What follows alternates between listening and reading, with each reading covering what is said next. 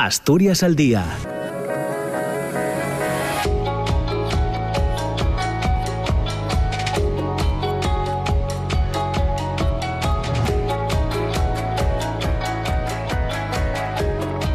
Hola, hola, ¿qué tal? ¿Cómo está? Muy buenos días. Son las 9 de la mañana y dos minutos. Bienvenidas, bienvenidos a Asturias al Día. Ya saben que tenemos a las 10 para escuchar distintas eh, y diversas opiniones en torno a asuntos eh, de actualidad en esta jornada, en estos eh, días. Les pongo en antecedentes el año que queda atrás, que se ha cerrado, el 2021 nos ha dejado algunos datos reveladores en materia de violencia machista.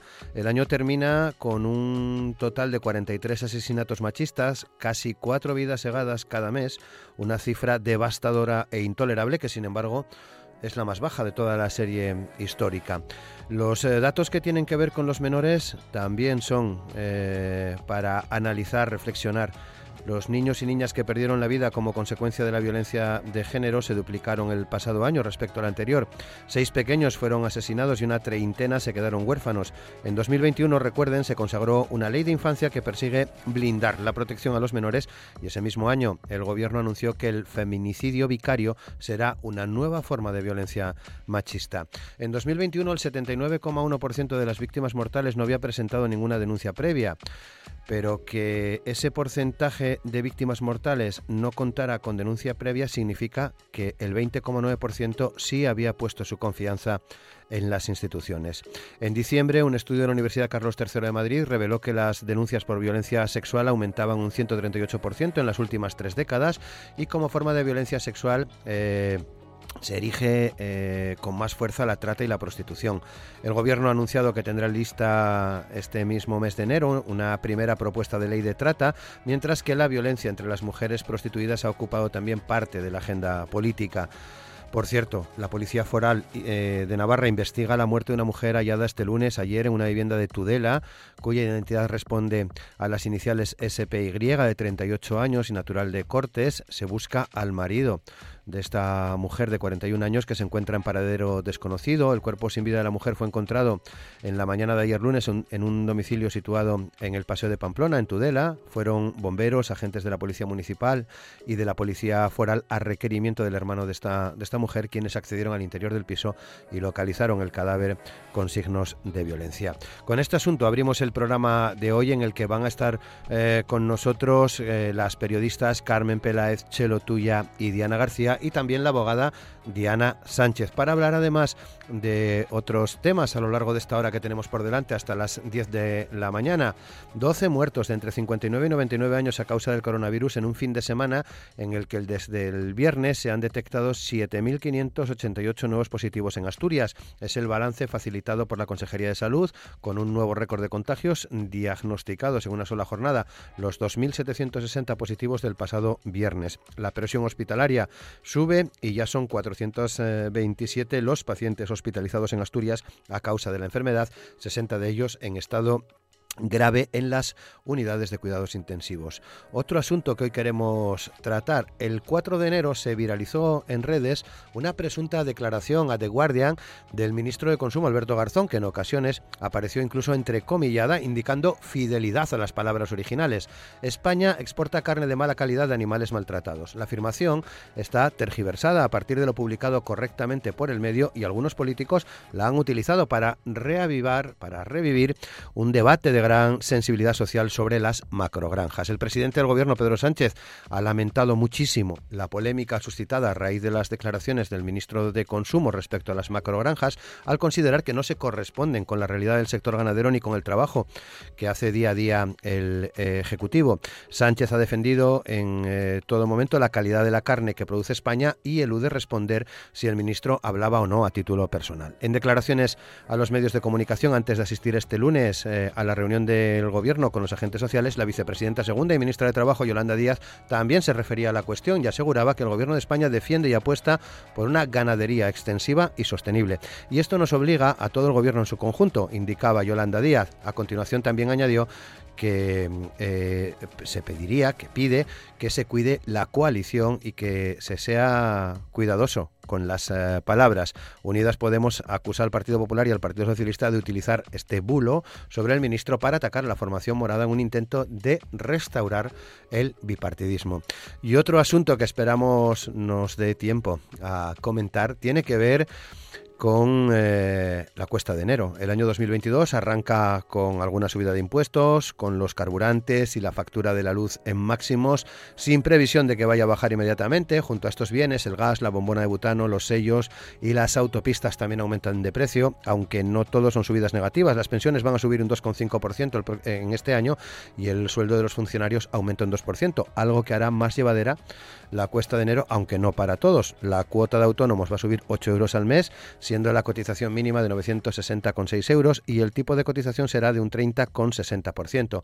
Traducido para los trabajadores autónomos que coticen la base mínima, a partir de este mes de enero deberán de pagar al mes 294 euros. Así viene el Asturias al día de este martes 11 de enero. Asturias al día con Roberto Pato. Y con Amor Argüelles en el control de sonido, saludamos a nuestras invitadas en esta jornada. Carmen Peláez, eh, ¿qué tal? ¿Cómo estás? Buenos días. Hola, muy buenos días. Aquí escalando el mes de enero, ¿cómo podemos? Chelo tuya, ¿qué tal Chelo? ¿Cómo estás? Buenos días. Bueno, buenos días. Aquí bajo los efectos de la tercera dosis de la vacuna. Bien, bien. Hay que vacunarse, ¿eh? Y luego tomar paracetamol. Diana García, ¿qué tal Diana? ¿Cómo estás? Buenos días. Hola, buenos días. Bien, bien. Chelo, ten cuidado con el brazo, que a mí me dolió bastante. Sí, sí, duele, duele. Y Diana Sánchez, ¿qué tal Diana? ¿Cómo estás? Buenos días. Buenos días, Roberto. Pues os voy a decir, Chelo, creo que te no Estoy en casa confinada y estoy vacunada. ¡Hala! La Omicron. Bueno, la Omicron, ¿no? Llegó. Muy bien. Sí, sí. Llegó la Omicron. Bueno, pues entramos en... Sí, sí. Entramos ya directamente en los temas que, que os propongo para reflexionar sobre estos asuntos. Eh, eh, Chelo, primer, eh, primer tema, como eh, llevábamos en la portada del programa, eh, 43 asesinatos machistas. En Tudela, en Navarra, se está investigando en estos momentos eh, también un, un posible asesinato machista. Intolerables las cifras eh, y, desde luego, reflejando una realidad de la que hemos hablado, por desgracia, en muchas ocasiones en el programa. Sí, mm, unas cifras que, que no son buenas, por mucho que, que en cuestión de feminicidios sean las más bajas de, de la serie histórica, bueno, pues, pues eh, son más de 40 mujeres asesinadas. Hablabas de, de seis menores muertos. El Ministerio de Igualdad ha elevado la cifra a siete. Tras confirmar que, no sé si recordáis, un caso que hubo el 30 de diciembre, una niñita que, que aparece muerta, que fue asesinada por su padre, que también se suicidó, bueno, pues también lo incluyen como como violencia vicaria. Sí. Mm, creo, creo que, el, que, el, que lo que nos ha dado la pandemia uh, ha sido poner el foco en, en una violencia que estaba eh, dentro de casa, que estaba todavía muy, muy, muy poco pública, pese a las campañas y al gran trabajo que yo digo siempre, que se ha hecho desde las instituciones, especialmente desde Asturias, que es una región muy, muy puntera en, en, en, en todos los programas de protección y de lucha, más que protección también de, de lucha contra la violencia de género, ha puesto el foco y ha visto, hemos visto que han bajado las denuncias, pero sin embargo suben las mujeres protegidas porque ahora no hace falta denunciar para que tengas una protección. Ha subido el número de, como tú bien decías, de, de menores asesinados. Eh, parece ser que la, hacer el mayor daño posible a tu expareja, bueno, pues pues pasa por ahí, ¿no? Pues por matar a, los hijos en común o a los hijos que, que tenga, aunque no sean tuyos también. Me llama la atención el, número de, mm, machistas o maltratadores que, que tienen pulsera telemática que se ha disparado.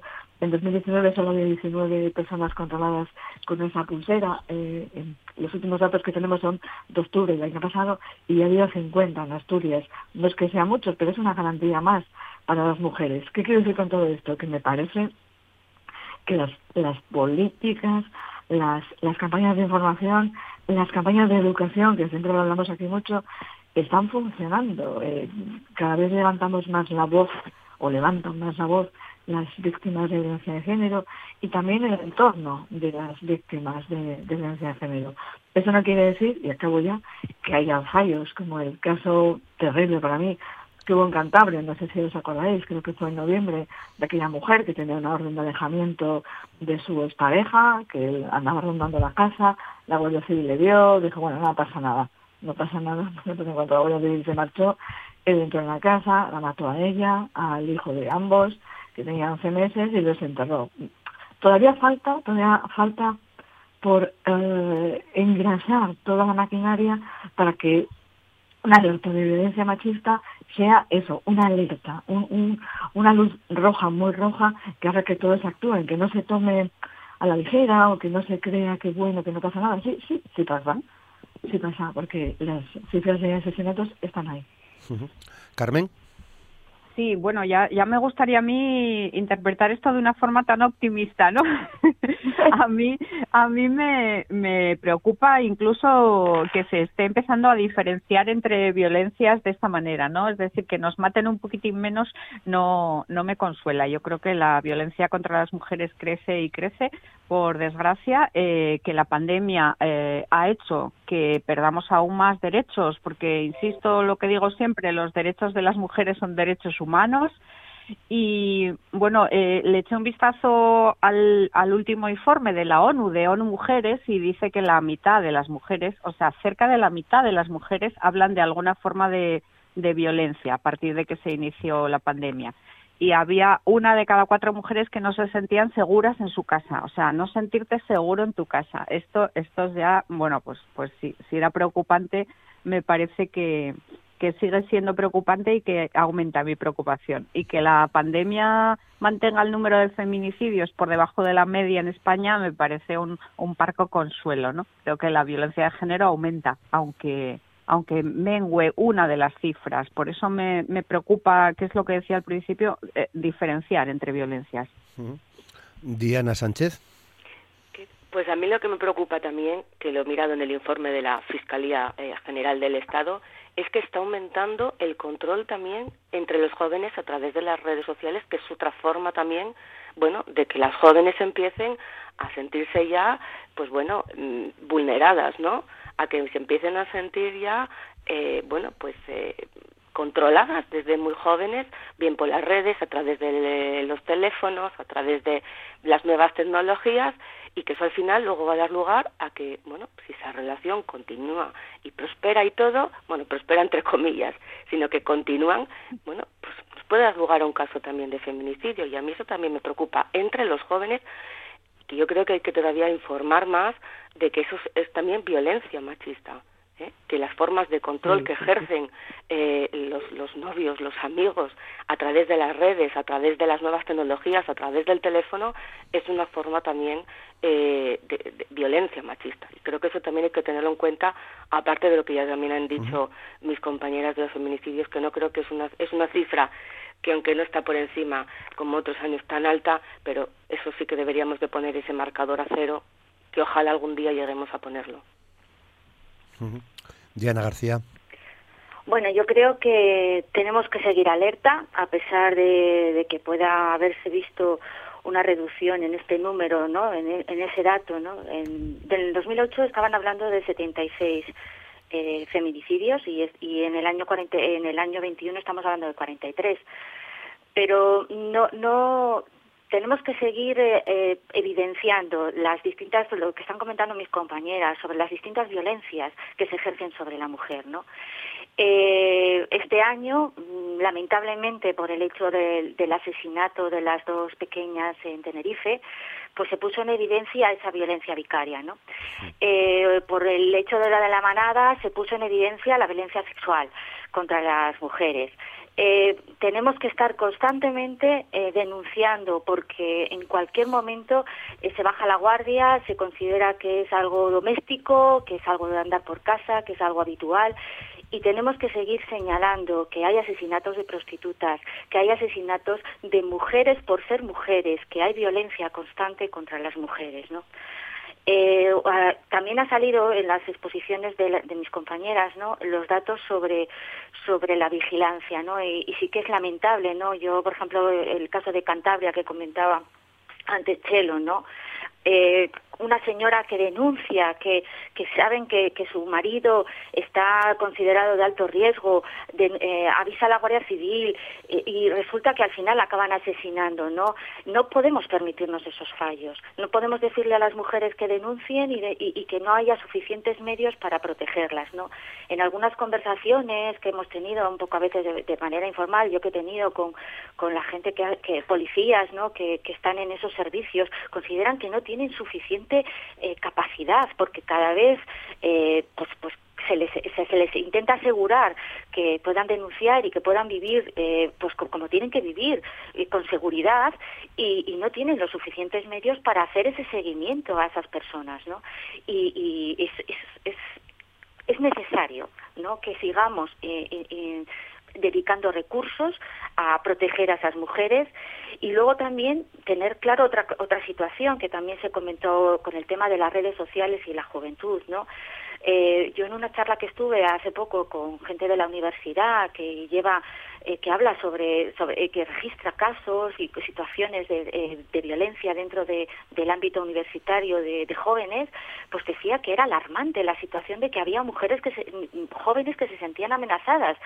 Y siempre estamos hablando de la necesidad de la educación, pero es que estamos diciendo que jóvenes de entre 19 y 25 años siguen eh, manteniendo esos patrones y, y, tenemos y las jóvenes tienen que sentirse mm, empoderadas para poder denunciar esas situaciones y para señalar si hay acoso por parte de profesores o de compañeros que se denuncien y que se sientan protegidas en el ámbito en el que estén, ya puedan ser en el doméstico, en entre amigos o en la universidad.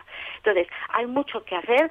Eh, una de las cosas que también a mí dentro de este año 22 eh, eh, me, parece una buena noticia es que dentro de los datos ahora se vuelvan, se incorporen dentro de los datos de violencia de género y de asesinatos, eh, cuestiones que antes no se, no se, no se incorporaban, ¿no? Eh, ha habido un cambio ahora, si, no que me, corrige, me corregís vosotros, pero creo que las delegaciones de gobierno, bueno, los, los organismos institucionales van a considerar eh, otro tipo de las violencias y, y, este año veremos que esos, esos datos se van, se van a ampliar, ¿no? Pero tenemos que seguir alerta y cada vez que se produzca asesinatos, denunciarlo y, y, y manifestarlo y no cansarnos de hacerlo porque hay que seguir mm, lamentablemente llorándolo, pero llorándolo y que todo el mundo lo vea, porque eh, en la población eh, se, se, normalizan muchas cosas que no debemos de, normalizar. Hmm. Va a haber, eh, va a haber ese cambio, mm, Chelo.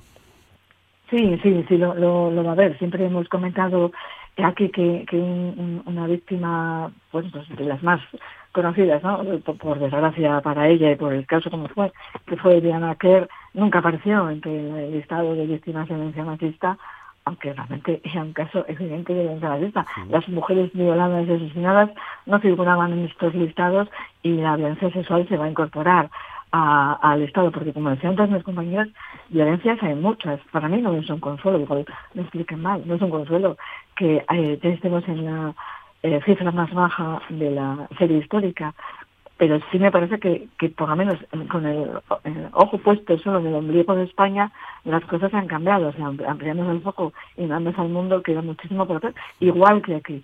El que las víctimas de violencia sexual sean consideradas víctimas de violencia machista es un, es un paso de gigante y sobre todo eh, toda la ley de protección eh, contra la trata me parece que, que que, ya tardaba, que estemos en, en, el 22 ya de este, de este milenio.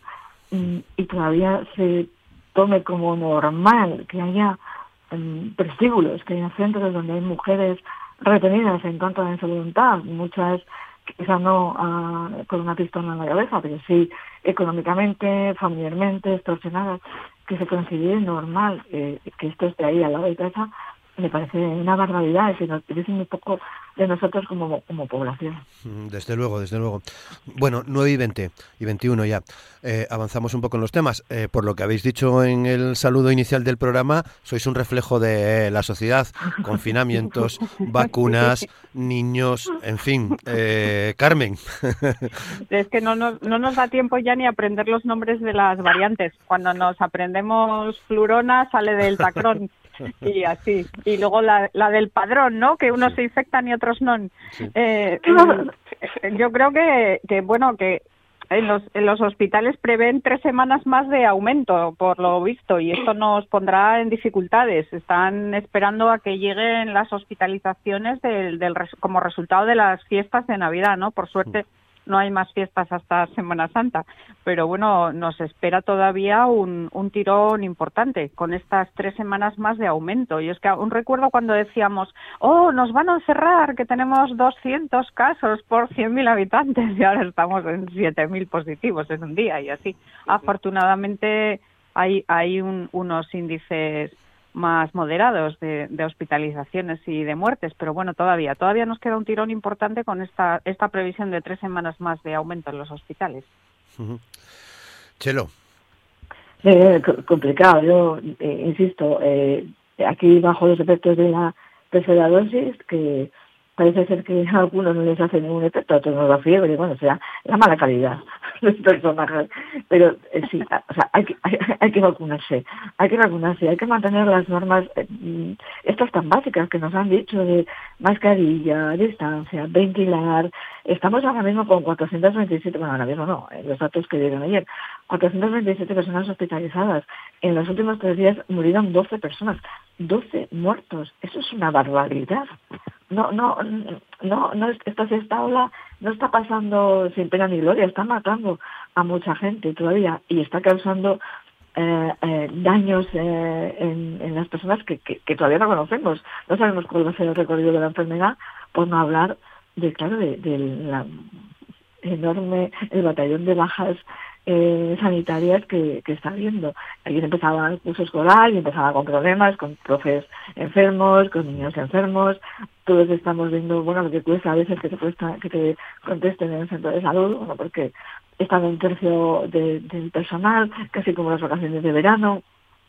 Todavía tenemos que tener un poquitín de cuidado y como decíais, tres semanas.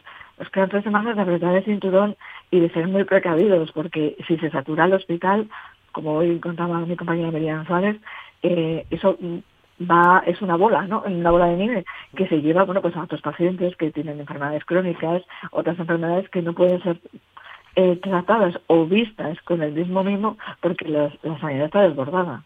Claro. Eh, Diana Sánchez. Claro, es que se han suspendido operaciones que no eran urgentes por culpa de todo este desbordamiento que ha habido con, con esta variante, con Omicron y con y con la y con la Delta, ¿no? Pero mira, una cosa, yo no quiero que me llamen irresponsable. Mis compañeros, muchos que estaban aquí, Carmen ya me ha oído muchísimas veces. Yo no quiero que me llamen irresponsable por haberme contagiado. Es algo que no lo voy a tolerar, porque esta variante está Además, esta variante se está contagiando muchísima gente. 7.588 nuevos casos de coronavirus este fin de semana. Está en el ambiente ya, vamos a decirlo así que me digan a mí, ¿cómo, te has ¿cómo te has contagiado? Pues oiga, trabajando, porque es lo único que hago. Voy a trabajar mm. a casa, de casa al trabajo y un día a la semana al supermercado. No hago absolutamente nada más. ¿Dónde te contagiaste? Oiga, mire, pues no lo sé, porque esto no es como comprar un jersey y decir, en esta tienda. Sé la marca, porque me han dicho de qué marca me he contagiado. Me he contagiado de la variante Omicron. Pero es verdad que me llame irresponsable por haberme contagiado. Mm, simplemente por haber estado trabajando precisamente para pagar el recibo de autónomos que nos lo van a subir, que luego hablaremos de ello, pues no, la verdad. Y sí que estoy con pero, pero no, responsable. ¿eh?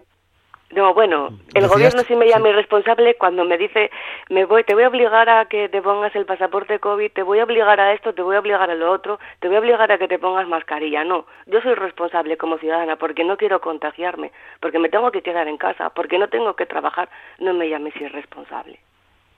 No me llames irresponsable. Ahí voy, Chelo. Y creo que sí, que estoy de acuerdo contigo, vacunarse, vacunarse, vacunarse. Y yo tengo mucho pesar porque ayer me llamaron para la tercera vacuna y tengo que esperar un mes. Pero oh. bueno, dicen que quedo un poco ya más inmunizada con el virus. Ahora, a ver qué consecuencias también trae esto, que eso es otra, no sabemos. Con que es una variante, dicen, muy suave, no sabemos qué consecuencias luego te pueden quedar, ¿no? ¿Qué restos te quedan? Chelo, decías que no te entendíamos. No, que, que, nadie, que yo creo que nadie llama irresponsable ni a Diana ni a nadie que se, que se haya enfermado. Simplemente es que eh, lo, lo, explicaban los expertos. Esto es como es más contagioso que el sarampión. Una cosa es que alguien puede hacer alguna tontería, como es en un botellón, y entonces ahí sí se pueden contagiar, pero es que esto está en todas partes. Bueno, eh, nuestro propio presidente nacional se contagió. No creo que, sea responsable o llame irresponsable a los demás por ponerse malo. No, esta, esta variante es muy, muy volátil y está, como decía Diana, pues en todas partes. saber. Diana García. Bueno, yo, mira, tengo a mis tres hijos también con, con, ahora con la COVID. Y, y, bueno, no sé si realmente, yo no, no creo que sea una responsabilidad. Lo que sí creo es que no, no estábamos, el, el sistema sanitario está, está ahora mismo como bloqueado o en shock, ¿no? Y, y, y tratando, yo creo que no, que no, no, no, se está preparado para para ser ágil y responder rápidamente a las exigencias de este maldito coronavirus que nos da las vueltas, ¿no? Eh, yo sé que realmente pues no se tiene información, no sabemos, esto no se sabe, no muchas cosas todavía sobre esta variante, pero sí que sabemos que, es leve. Entonces, ¿cómo gestionar? Porque yo no sé si vosotros, pero este, este, eh, estáis hablando de hospitales, pero ahora el, yo para mí el principal problema es la atención primaria. Eh, pasas por cualquier centro sanitario, por centro de salud y hay unas colas inmensas. Quieres llamar y es imposible que te cojan el teléfono eh, eh, cuando yo he tenido que ir al mostrador por asuntos de, de la tarjeta sanitaria de mis padres y era eh, bueno estaban desbordados, eh, no había, estaban en un estado como los administrativos, los médicos, el otro día era, decía que, era, que estaba bloqueado el sistema para solicitar PCRs, aquello era como, como, bueno, como si hubiese caído una bomba atómica dentro de, del, del centro, los centros sanitarios. Entonces, claro, la tensión es tan grande dentro del sistema sanitario que, que el problema eh, ahora mismo es un bloqueo total ¿no? Eh, en cuanto a atención sanitaria y, y, es, y eso es, para eso teníamos que estar preparados ¿no? Eh, para agilizar muchas de las gestiones y, muchos de los temas que están ahora saliendo es el tema también de las bajas de, de, los trabajadores ¿no? porque yo creo que la preocupación en este caso aunque sí es verdad que hay muertos que pero la población está vacunada está cumpliendo con sus en, en, en, España y en Asturias tenemos unos índices de vacunación altísimos. Eh, estamos cumpliendo, no, no, no somos unos irresponsables, ¿no?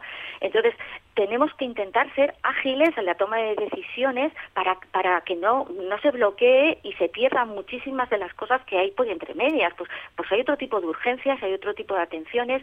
Ahora mismo, pues uno de los problemas que me imagino que tengan muchos centros es el tema de los profesores, las bajas eh, de los profesores, eh, no solamente las bajas en el sistema sanitario, muchos eh, también trabajos y empresas están sufriendo el tema de estas bajas en estos últimos días, ¿no? Y cómo gestionar, pues eso, si tú tienes tres niños en casa confinados, ¿cómo puedes atender a esos niños para que tú no te contagies y encima pues eso va a suponer pues un, agravio para la empresa en la que trabajas? Entonces, toda esta complejidad eh, y, bueno, y a eso sumamos eh, los ánimos, que claro, hemos tenido una Navidad que no ha sido Navidad, estamos como un bajón total, entonces hay que, hay que aquí fortalecernos, intentar ser ágiles. Yo lo que sí pido, por favor, a las administraciones públicas, eh, claridad, eh, decir las cosas como son, estamos saturados, por favor no llamen al centro de salud si ustedes no tienen eh, mm, graves eh, mm, patologías e intentemos salir de estas tres semanas en las que, va, pues eso, sabemos y se prevén que va a haber una aluvión de, de, gente infectada. Mira, Diana, yo creo que lo que hay que hacer es adaptar los protocolos es decir, ha salido un nuevo protocolo en diciembre para eh, porque ya se venía se veía toda esta ola de, de Omicron, se veían todos los nuevos casos y los nuevos infectados y salió un protocolo y está viéndose que ese protocolo falla falla completamente, porque tú tienes que ponerte en contacto con el médico para que te dé la baja médica. No, te la dan con efectos retroactivos, sí, pero el INS, ¿qué va a decir el INS? Porque el INS está diciendo cuidadito con los efectos retroactivos, que en España todavía estamos con mucha picaresca. Necesita que tenga constancia el médico que efectivamente ha estado positivo en un test de antígenos, que estás esperando hacer una PCR que tardas 3, 4 y 5 días en, en que te den cita o en, a través del sistema coger cita para la PCR, pero el médico necesita tener una constancia de que tú ya estás en tu casa confinado desde un día que te has puesto en contacto con él. Claro, el protocolo eso no lo dice. Eso no lo dice el protocolo, pero ellos tienen que tener una constancia de ese día, de que efectivamente ya estás de baja. O sea que el protocolo está fallando y llevamos dos años con esto. Llevamos ya dos años con una pandemia. Creo que ya pueden ir afilando, perfilando, viendo qué es lo que pasa cuando llega una nueva ola, que vamos por la sexta o la séptima. Entonces, bueno, mm. yo un tiro de orejas al quien hace los protocolos. Eh, Carmen. Sí, yo creo, si, si os parece, ya, ya lo estabais un poco diciendo, que, que la economía está ganando de nuevo. Entonces estamos intentando convertir, por lo menos en Europa, ¿no? Convertir el, el, el COVID-19 en un problema ya laboral, en un problema no sanitario, cosa con la que los sanitarios no están de acuerdo. Pero eh, ya están creciendo el, el número de, de, personas o de, o de políticos que eh, quieren agilizar las bajas, quieren incluso dejar de dar los datos de esta manera y gripalizar los datos con este palabra que se han inventado, ¿no? Para, para convertirlo, bueno, en una enfermedad normal y corriente que sea simplemente un problema laboral eh, más leve, porque en este momento está siendo un problema laboral muy grave en las grandes empresas, en la enseñanza, como habéis comentado y, no sé, eh, los sanitarios que conozco no están muy de acuerdo con esto. Dicen que esta epidemia no se ha terminado, que el Omicron sigue avanzando y, y, bueno, no, no, es, no es esto, pero bueno, creo que una vez más, entonces, no sé qué os parece a vosotros, la economía manda, ¿no? Chelo. Sí, no, en este caso se ha visto clarísimamente. Lo único que ha preocupado son las bajas médicas. Como hemos pasado, como decía, de 200 casos a 7.000, pues por esas siete personas enfermas cada día, eso eh, paran, paran país, para la economía. Las, eh, en diciembre había aerolíneas que ya eh, tuvieron que suspender vuelos porque no tenían plantilla suficiente debido a la Omicron. Claro. ¿qué se, qué, se ha hecho? Cambiar el protocolo. No, eh, solo hace falta que estés siete días o cinco días, no hace falta que cojas la baja. Mm, mm, bueno, pues si al final estás trabajando eh, eh, contagiada o contagiado, estás, estás diseminando el virus por todas partes. A mí me, me, me ha sorprendido mucho ese cambio de repente de, paradigma, ¿no? De, del casi el confinamiento anterior a con la Omicron. Todos a la calle. ya a la, salgamos a la calle, exactamente. Y te controlas tú y te das el alta tú y todo es autodiagnóstico, ¿no? Sí, eh, eh, tenemos aquí expertos fantásticos que, bueno, que, que están en Gijón, pero hablan para, para toda España, para todo el mundo, como Daniel López Acuña, y él está estos días eh, muy enfadado con la, él llama la gripalización de la, de la Omicron, está totalmente en contra, dice que no es una gripe, que, que quizás sea eh, e-, ese destino dentro de un año o dentro de dos años, pero que en este momento seguimos hablando de un virus del que no se conoce eh, el, daño real que provoca el organismo y que lo estamos frivolizando. Bueno, ¿queréis añadir algo más? Dianas, Diana García, Diana Sánchez. Bueno, pues que a ver si, si es verdad que en estas dos o tres semanas podemos salir de, de, este, de esta sexta ola, ¿no? Y, y que cuantos menos muertos mejor, ¿no? Eh, yo también eh, tengo pues esperanzas, ¿no? En, en esas en esas nuevas medicinas, ¿no? Que por lo, por lo visto ya están dando aprobación para una pastilla de la de Pfizer. Eh, bueno, pues eh, a ver, a ver lo que lo que nos espera de, de aquí a, a, tres semanas. Muy bien, bueno, 9 y 35. Eh, garzón y la carne. Diana Sánchez. De nuevo. De nuevo. Eh, que no comamos solomillo, ¿no? Y entrecot, ya. Y que España exporta carne de mala calidad y que las macrogranjas del país contaminan el suelo y el agua. Oiga, yo creo que las macrogranjas tampoco se puede frivolizar y tampoco podemos criminalizar a todos los ganaderos que tengan una macrogranja. Los habrá que los tengan bien, los habrá que los tengan mal. Como si tienes una granja pequeña, habrá gente que trate bien a los animales y habrá gente que los trate mal. Pero eso como la vida misma, el que tenga eh, pues un perro o un gato, igual. Ahora, decir que es de mala calidad, pero vamos a ver, chico, que estás fuera de España. Pero ¿cómo dices eso? ¿Cómo dices eso? Ya pues es que es que Garzón, ¿por qué no se dedica como ministro de Consumo, por ejemplo, y, voy otra vez a la pandemia, a regular el precio de los test antígenos que han sido disparados todas estas navidades? ¿Por qué no se dedica Garzón también a regular el precio de la luz? ¿Por qué Garzón no, que es de consumo, a todas estas subidas que está viendo de los precios de los alimentos? Déjate de si la carne que se exporta es mala, es buena o es regular. Pero vamos a ver, es que a mí me enfada mucho este chico. Es que este chico me parece que es un sueldo mal tirado, que queréis que os diga, es un sueldo que estamos pagándole un sueldo, que estamos desperdiciando una cantidad de dinero todos los años y todos los meses, bueno, tremendo. Vamos a ver. Eso me parece que es una propaganda completamente negativa para el sector ganadero. Eso ya de mano. Independientemente que digan que se han malinterpretado o no las palabras. Pero lo segundo, si dice que las macrogranjas contaminan, las macrogranjas para cuando una cuando un ganadero un empresario va a construir una en un suelo en un pueblo tiene que, tiene que reunir una serie de requisitos legales tiene que pedir las, correspondientes licencias tiene que pasar por salud tiene que pasar eh, determinados controles de agua de calidad ¿Cómo puedes decir eso a la ligera? ¿Qué estás diciendo? ¿Que se están haciendo ilegales macrogranjas? ¿Que no están cumpliendo con la legalidad? Porque si ves que contamina, no le des la licencia. Entonces creo que ha hablado un poco a la ligera. Diana García.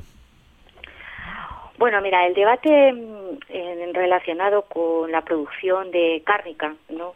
Eh, yo no sé si os acordáis, hace pues, un año o dos años, ¿no? Que, que este Jordi Evo le hizo un reportaje que fue bastante polémico, ¿no? No sé si os acordáis sobre las granjas de producción de porcino.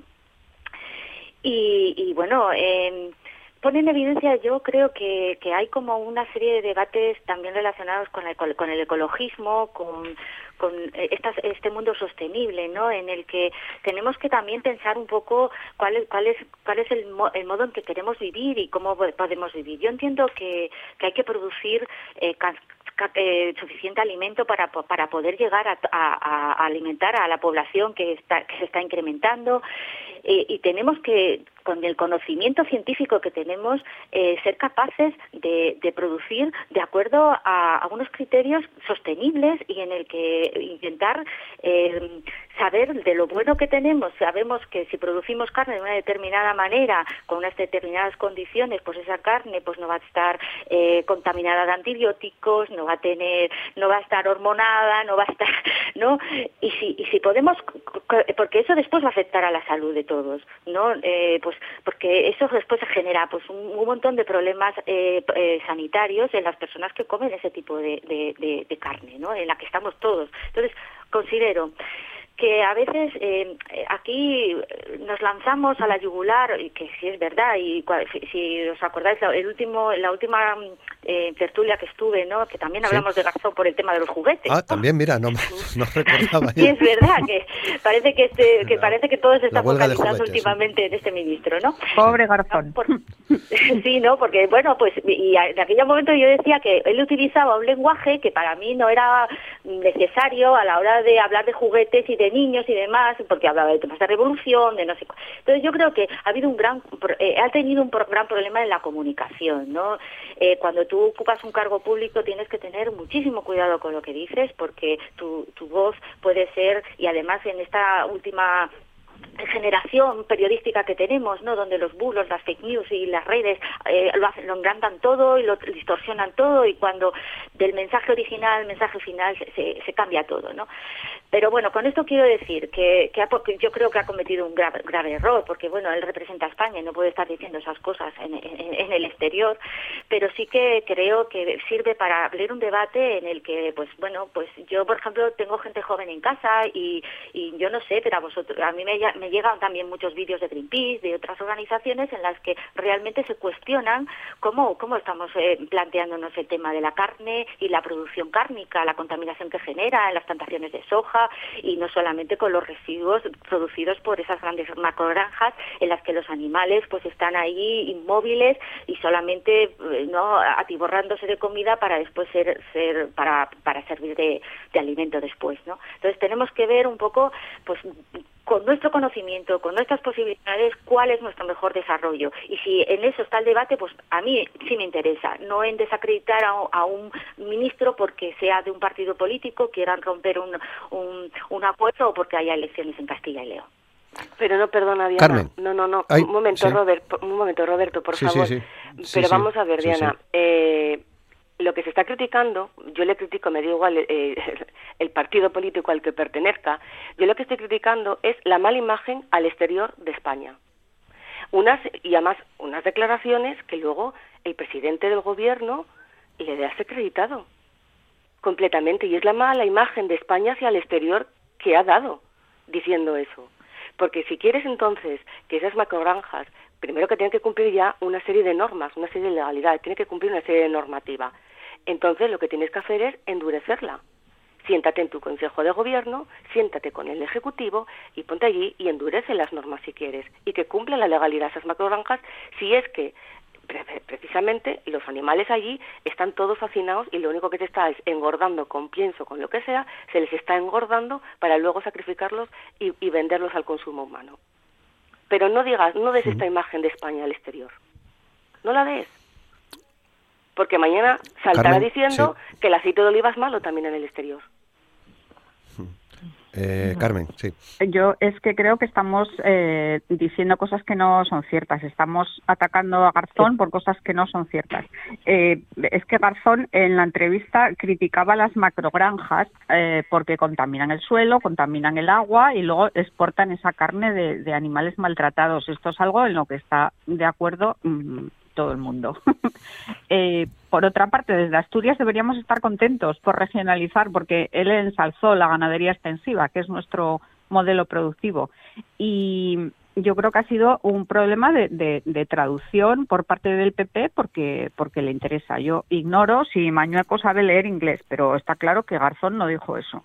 Y por otra parte, yo creo que la clave es una clave política, como siempre nos pasa en este país.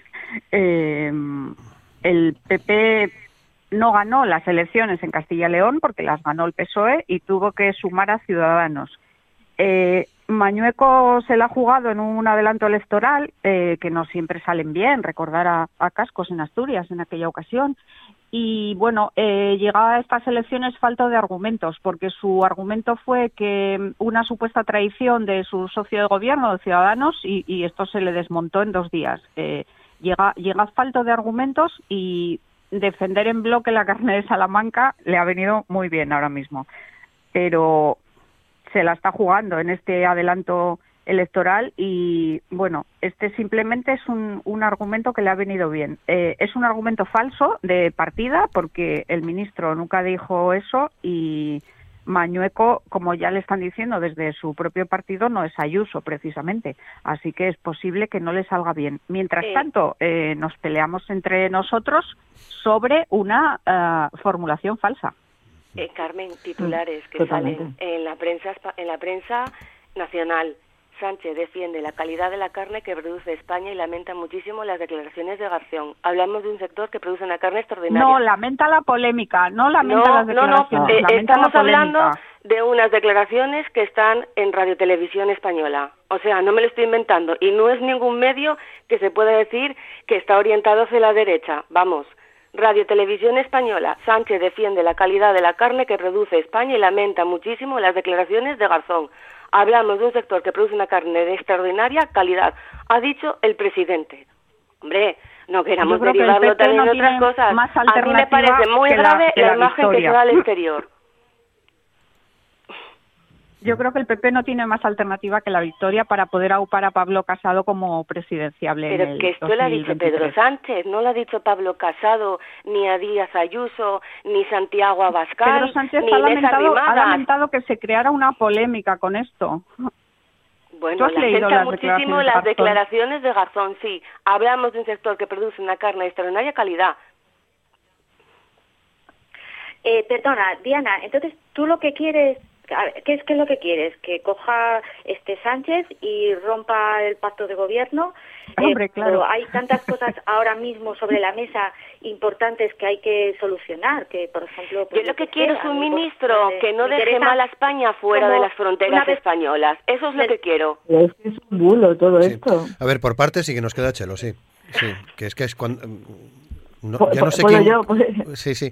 Es que no, no, no, no escuché muy bien si Diana García había terminado, discúlpame. Eh, Ah, no, no, no, ya no, ya. Diana. Te- No, nada, yo, yo lo que Sí. yo lo que quiero, vamos a ver, es qué es lo que se pretende, qué es lo que se pretende, vale, muy bien, metió la pata y dijo tal, ¿qué quiere? Que dimita, que Sánchez lo eche, que se ahora se produzca una crisis de gobierno cuando realmente estamos metidos en una sexta ola con un montón de problemas que hay que solucionar, el, el tema que vamos a seguir al siguiente, que va a ser la cuesta de enero, por favor, eh, vamos a ver, vale, de acuerdo, se equivocó, dijo unas palabras que no debía de hacer.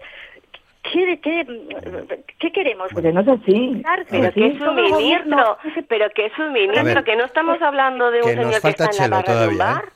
Un poco de rigor también, que es un ministro, que le falló en sus De todas formas, Bueno, supongo que todos leímos las declaraciones, Sí, claro, sí, que sí. es las- Claro, de es- lo que parte el tema. Y creo que es Sí. por ahí por donde va a ir Chelo. Sí, Chelo. no, no, no, no, Diana, lo siento corazón. Igual yo tengo ahora mismo la tercera dosis ardiendo en mi interior. No, no has leído la entrevista de Garzón, porque no dice eso. Todo esto es, es, es fruto de este mm, eh, periodismo, politiqueo, postureo, Instagram, Twitter, en el que nos llevamos metidos en los últimos años. No, alguien difunde un bulo, corre como la pólvora y, y, ya está. Eh, hace muchos años que estuve en la Facultad de Periodismo, muchísimos, a que soy muy joven, pero en aquel momento siempre se nos decía que las cosas tienen que estar... eh, tienes que tener tres fuentes mínimo, ¿no? Que te, que te, que te, que te corroboren una, una información. Y aquí no hace falta tres, solo hay que ir a la entrevista que dio Garzón en, en The Guardian, eh, tanto en inglés, que yo no me manejo, como traducida, y verás que no dice eso el, el buen hombre. Eh, eh, que no se explica bien o que es susceptible de que se manipule después cosas que ha dicho, pues posiblemente, pero él no lo dice. Y como decía Carmen, es que nos cita específicamente. Asturias nos cita como ejemplo de, de ganadería extensiva. Es lo que habla es de una generalidad de ganadería de macrogranjas, que no dice que sea eh, la realidad de España, ni muchísimo menos, sino que existen algunas ma- macrogranjas con las que él no está de acuerdo. Y- es que vamos a ver, ni él ni en la Unión Europea, perdón, ni la Unión Europea. Es que el, el, el Vira Lindo estos días hacía un artículo en el país en el que decía que ha dicho Al- Alberto Garzón que nos sorprenda o que sea nuevo. Ha dicho lo que lleva diciendo la Unión Europea y hacia dónde avanzan todos los países eh, mm, modernos en la Agenda 2030, pues hacia una, eh, eh, lo diré, hacia una agricultura ecológica, a un cuidado del medio ambiente, a una protección del sistema. Eso es lo que ha sucedido. A partir de ahí se ha cogido una ha dado la vuelta, eh, como decía Carmen, el de Castilla y León, que está muy interesado ahora en hacerse un ayuso, pues lo ha lanzado, ojo, y también mucha gente del PSOE. Y lo que decía, se acabó ya, lo que decías del, del presidente es otro problema. Habría que haber escuchado la entrevista que dio Pedro Sánchez ayer a Ángel Barceló. No dice ese recorte que tú estás apuntando. Diana, que no te acuso, ¿eh? Eh, si lo que yo estoy leyendo Española, titular. Radio que- Televisión lo- Española, sí, bueno, podéis entrar y lo podéis que- ver ahí, que es Sí. lo que dice él. Yo, que yo no me lo invento. pero no, no, no dijo eso. No dijo eso. Es más, fue eh, alguien que insistió, insistió, insistió en que hablar de la polémica, en que entrar más, y él simplemente dijo que lamentaba la polémica. No dudo de lo que tú dices, claro que no. No es un buen resumen el que ha hecho Radio Televisión Española. Lo digo sin, vamos, como si lo hubiera hecho yo. No lo ha hecho bien, porque no fue eso lo que dijo Pedro Sánchez. Ahí está. Vale. Eh, Diana. Sánchez. Ah. Sánchez. o García. La prima de Pedro. sí. No, no soy Adelante. ni prima, no, no tengo nada que ver con Pedro Sánchez. nada, Eh, nada más que el eh, apellido. Muy bien. Diana García. Bueno, yo solo quería decir que, y, eh, y lo hemos también hablado en algunas ocasiones, la responsabilidad del periodismo. ¿Eh? Y además, eh, yo creo que también ahora mismo todo el mundo utiliza la comunicación con una ligereza y, para ser periodista no solamente sirve eh, escuchar una rueda de prensa, hay que también saber leer entre líneas. Y cuando, y, claro, hay muchas pues, personas que utilizan esa- esas lecturas y, empiezan a, circular lo que decía. Mira, yo cuando alguna vez en, algunas clases que he dado de, periodismo, tú pones a una persona, y le pones al oído y le cuentas, le dices, la casa es amarilla, y va pasando de uno a otro, a uno a otro, a uno a otro, de oído a oído, y cuando llegas al final la casa es naranja. Es decir, em, eh, a veces eh, transmitimos los mensajes de tal manera que, eh, los utilizamos y ahora mismo existe un interés en romper el, pacto de gobierno que hay en, España y, está claro, ¿no? Hay, una necesidad de demostrar que, que pues con todo hay un problema importante en España y, y se quiere romper.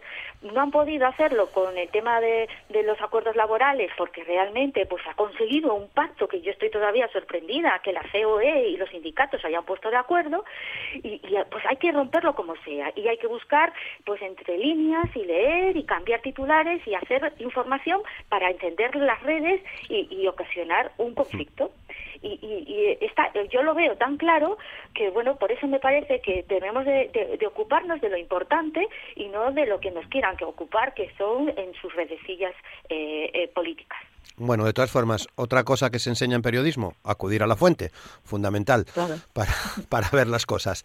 Eh, nada, nos quedan ocho minutos, cuesta de enero, así que con cierta brevedad, Diana Sánchez. Pues ya ves, la subida del recibo de autónomos, que me la han subido de 286 a 294, porque han subido la cuota de cotización. Creo que no era el momento de subir la cuota de cotización ahora mismo, ¿eh? que está entre un 30,3 y un 30,6%. No creo que es el momento ahora mismo de esta subida eh, a los autónomos, sobre todo que es a los que más ha, ha, bueno, pues ha golpeado esta pandemia también, ¿no? Pero no solamente es la cuota de autónomos, eh, también ha subido la luz, aquí en Asturias ha subido el peaje del Huerna, bueno, mm, pues la cuesta de enero creo que este año va a ser todavía mayor cuesta. Vamos a subir el Angliru este año aquí en Asturias. Carmen. la luz, el gas, los carburantes, la vivienda, pues un, un poquito como todos los años, ¿no? Que todos los años abrimos con alzas, pero bueno, eh, sí que es verdad que hay hay un año atípico como como año de pandemia y bueno, eh, eh, sangrando por la herida te diré que los autónomos que estamos ahí aguantando siempre nos lo suben y, siempre estamos siempre estamos somos público cautivo, no nos podemos escapar de esta subida y, y cada año la pagamos, sí. Diana García. Bueno, la, la inflación ha sido espantosa este último año, ¿no? Y los datos lo dicen. Las subidas salariales están siendo están siendo eh, bajas a pesar de que porque se van a subir las pensiones, se van a subir los salarios de los funcionarios. Eh, yo, por ejemplo, mm, he leído con satisfacción hoy los, los titulares no en el relación de que las auxiliares del metal ayer eh, llegaron a un acuerdo también de subida salarial después de dos años sin subidas. Así que, bueno, eh, considero que va a ser un puerto muy muy alto porque llevamos dos años de, una dificultad económica. Eh, esta cuesta eh, va a ser no es una cuesta, es un es un puerto y, y deberemos de bueno tomar aliento, eh, mirar un objetivo de que podemos llegar a, a, a- a pensar en que esta inflación eh, va- a empezar a bajar, pero la situación también en Estados Unidos y en otros países es muy parecida a la nuestra en cuanto a la inflación. Chelo.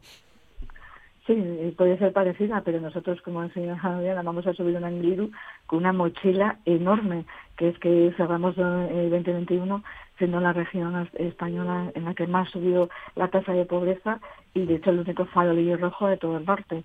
Mm, ha visitado muchas subidas, en Gijón suben también eh, impuestos eh, directos, como es el, el del autobús o la tarjeta de van a aparcar eh, el, coche en, la hora. O sea, hay muchísimas subidas que no van eh, parejas de una subida salarial o de un incremento de las ayudas sociales que ahora están recibiendo un montón de familias y sobre todo que no van eh, parejas a la aceleración de la aprobación de esas ayudas como es el ingreso mínimo vital que sigue muy muy estancado. Bueno, de hecho, eh, eh, lo que se escucha en el supermercado, en la, en la calle, es precisamente a, a esa sociedad tan silenciosa ¿no? en, en, estos, en estos temas, lo que cuesta la cesta de, de la compra, Chelo. Es que subió, subió todo, pero es que te subió el café y, muchas cosas tienen, claro, tienen toda la lógica. Si al, a los hoteleros les suben el gasto de combustible, si encima han pasado la pandemia medio cerrados, medio abiertos, al final te sube el café, sí, claro, pero es que eh, sube el café y el pan sube también el pan. Mm, estamos en un, en, yo creo, todo sube menos los salarios. Los de algunos sí, los de otros no. Los periódicos. Sí, claro, es que los periodistas tenemos que vivir. Para hacer una información rigurosa y contrastada y que no caigan bulos, como los que hemos visto hoy. Eh, Carmen, ya para, para ir cerrando ya un, último comentario. Bueno, pues tengo una mala noticia que daros. Sube también el impuesto de matriculación, así que los Ferrari Testa Rosa rojos con los que hemos llegado todos a la tertulia nos van a costar un poquito más este año. Vale. el mío Yo tengo miedo que me pasen eh, impuesto. Yo tengo miedo que me pasen impuesto por el carrito de la compra cualquier día. Cualquier día ha subido el combustible también, sí. Claro, claro. Muy bien, sí, sí, sí. Y Diana García, también ya último comentario para, para cerrar el programa. Bueno, yo yo sobre lo del impuesto de matriculación, yo mi coche tiene 15 años, pero me parece que va a tener otros 30. Este no se jubila. Uy, pues ahora multa porque es viejo y contamina. Y ten cuidado en Gijón, ¿eh? que dentro no te van a dejar entrar. Dentro de, de, cuatro días no te dejan entrar con un coche que no sea ya, vamos, eléctrico. Para otra, para otra aventura os contaré la, mi, última aventura en Madrid cuando fui con el coche, vamos. Oh, eso también tela. Sí, sí. Llevar un coche un poco antiguo, vamos. Pero teniendo tren, Diana García. Bueno, vamos a ver, porque Perdón, ¿qué tren? otros tránsitos por el medio. No podía estar, sí, sí, sí, que es verdad que fui en otras ocasiones en tren, pero fui a Madrid en, coche y bueno, aquello era pero de, locura, de locura, ¿no? Hasta los propios madrileños no saben muy bien qué, qué hacer, ¿no? Eh, con el coche. Muy bien, pues así llegamos al final del, del, programa, al final del programa de hoy. Como siempre, ha sido un placer escucharos. Diana Sánchez, muchas gracias. Recupérate. Muchas ¿eh? gracias. En, en, estos días, muchas gracias. Muchas gracias por estar con nosotros. Diana García, lo mismo te digo, muchas gracias. Y a ver, a ver qué pasa con esos, con esos confinamientos que tienes en casa. Bueno, yo qué sé, no sé, porque tengo que estar leyendo de todo, porque no sé si son cinco, siete días, diez, aquí ya estamos liados, pero bueno. Cambia por horas. Sí. Eh, Chelo, como siempre, también un placer tenerte con nosotros. Muchas gracias. Gracias, gracias. Yo me lo paré, me lo paré hoy todo lo que pueda. Muy bien. Y Carmen, por supuesto, también. Muchas gracias por estar, por estar aquí en esta, en esta jornada compartiendo tus opiniones con nosotros. Muchas gracias. A vosotros por escucharme. Muy bien, pues nos vamos. Eh, estamos ya a punto de llegar a las 10 eh, de la mañana. Despedimos, por tanto, el, el programa de hoy. Mañana estarán eh, con nosotros Ricardo Gayol, Rubén Medina y José Manuel Pérez Díaz Pericles para analizar también cuestiones de actualidad en, en Asturias, como hacemos o tratamos de hacer cada día, cada mañana en la radio pública, en RPA, con este tiempo de opinión de tertulia, de debate, de intercambio de ideas y de reflexiones que les eh, planteamos cada mañana entre las 9 y las 10. Así que les esperamos mañana. Muchas gracias. Buen día.